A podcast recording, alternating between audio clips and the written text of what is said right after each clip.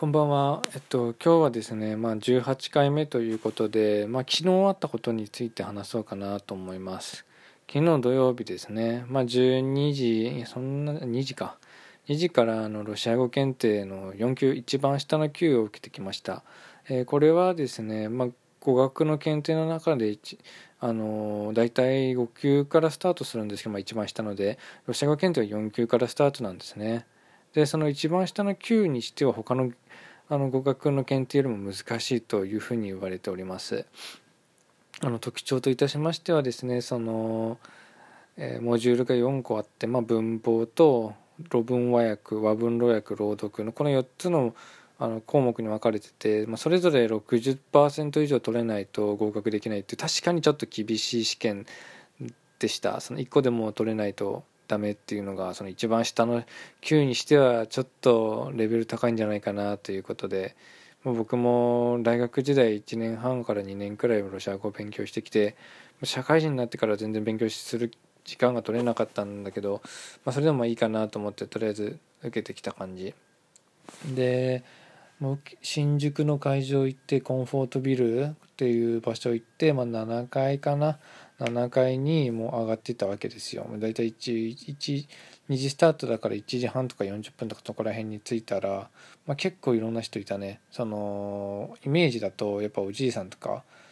大人の人が多いかなっていうイメージで言ったら結構若い人いた。多分 JC みたいな人もいたしかも。で若い人とおじいさんがいて、まあ、その中間層がいなかったかな。あのちょっとおじさんとかそこら辺の人はいなかった気がする。僕の隣の人もお姉ちゃんみたいな感じだったしまあどうなんだろう。若い人にも人気ある言語ってすごいいいよね。で僕の部屋はだいたい受験番号見ると130人くらい入ってたかな。で隣の部屋にももう1個あったってことでまあ大体260人くらいいるのかもしれない。ただ僕の部屋はえっ、ー、と3人掛けの椅子がまあ4列くらいででなおかつダラララみたいな後ろに縦にはすごい長くあってで真ん中の席開けといてくださいっていうので、まあ、2人掛けくらいで座ってましたね。で試験はだいたい前半まあ、論文和訳は文論訳文法が1時間半あってと。で僕は40分で僕は40分で終わってまあ楽勝ってわけでは全然なかったんだけどねもちろん。文法分かんないかやったからそれで終わるしかないみたいな感じ。で文法項目とかアクセントはまあできてで複数形ちょっと 難しくてで確変がどうかなっていうので活用もちょっと厳しかったかな。であと和文論文和訳は結構簡単だった。過去問でやったやつはちょっと難しかったんだけど今回の和文論文和訳はかなり簡単だったと思います。でも逆に論文和文和訳はもう難しくて無理だったかと思います。これで多分落ちたかなと僕も思っているのでどういうのがあったかな？3年間私はロシア語を勉強し大学でロシア語を勉強したので、まあ、ガイドになる予定ですだったりとか天気はどうだったんですか？みたいな感じのことを書いてあった気がする。そのそれをロシア語にするっていう問題があってちょっとね和文論訳は結構難しいんだよな。日常会話レベルっつってもそんな書くトレーニングってねなかなかできたもんじゃないしなと思って、まあ、ちょっとこれでまたやり直すかもしれないですね。で1時間半と終わってブラブラって15分その間休憩があってブラブラっとしてて僕はあの喉乾いたからジュースの買いに行って外に行ったんですけど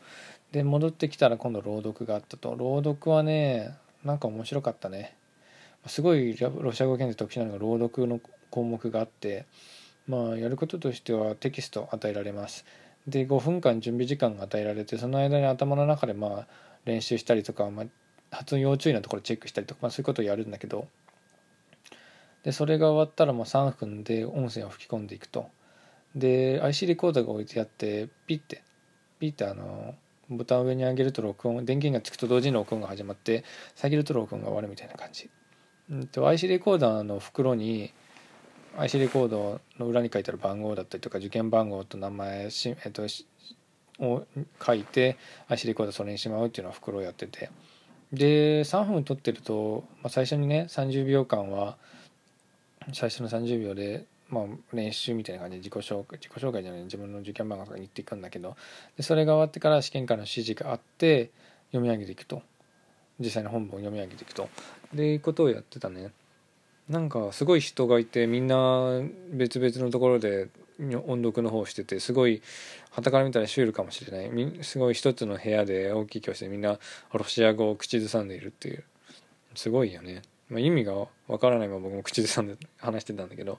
まあでも結構いろんな人が周りで話してたから気にならなかったね。一人で話してそれを聞なんか聞かれるみたいな感じだとすごい嫌じゃん。だけどそんなことなくて自分でペースよく話せたし大体34回くらい話せたかな3分間で。それぐらいの分量のテキストでめちゃくちゃ長いわけではないけどまあ大体1ページくらいのテキストだったかなって感じ。でそれが終わって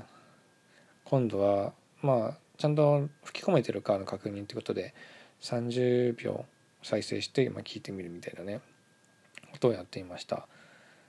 初めてちょっとロジャー検定来たけどまあ面白かったかな。やっぱり和文できない項目のところは結構ね嫌だったというか悔しいとか、まあ、どうしてできないんだろうみたいなそういう思いはあったけどそれでも経験としては面白かったな。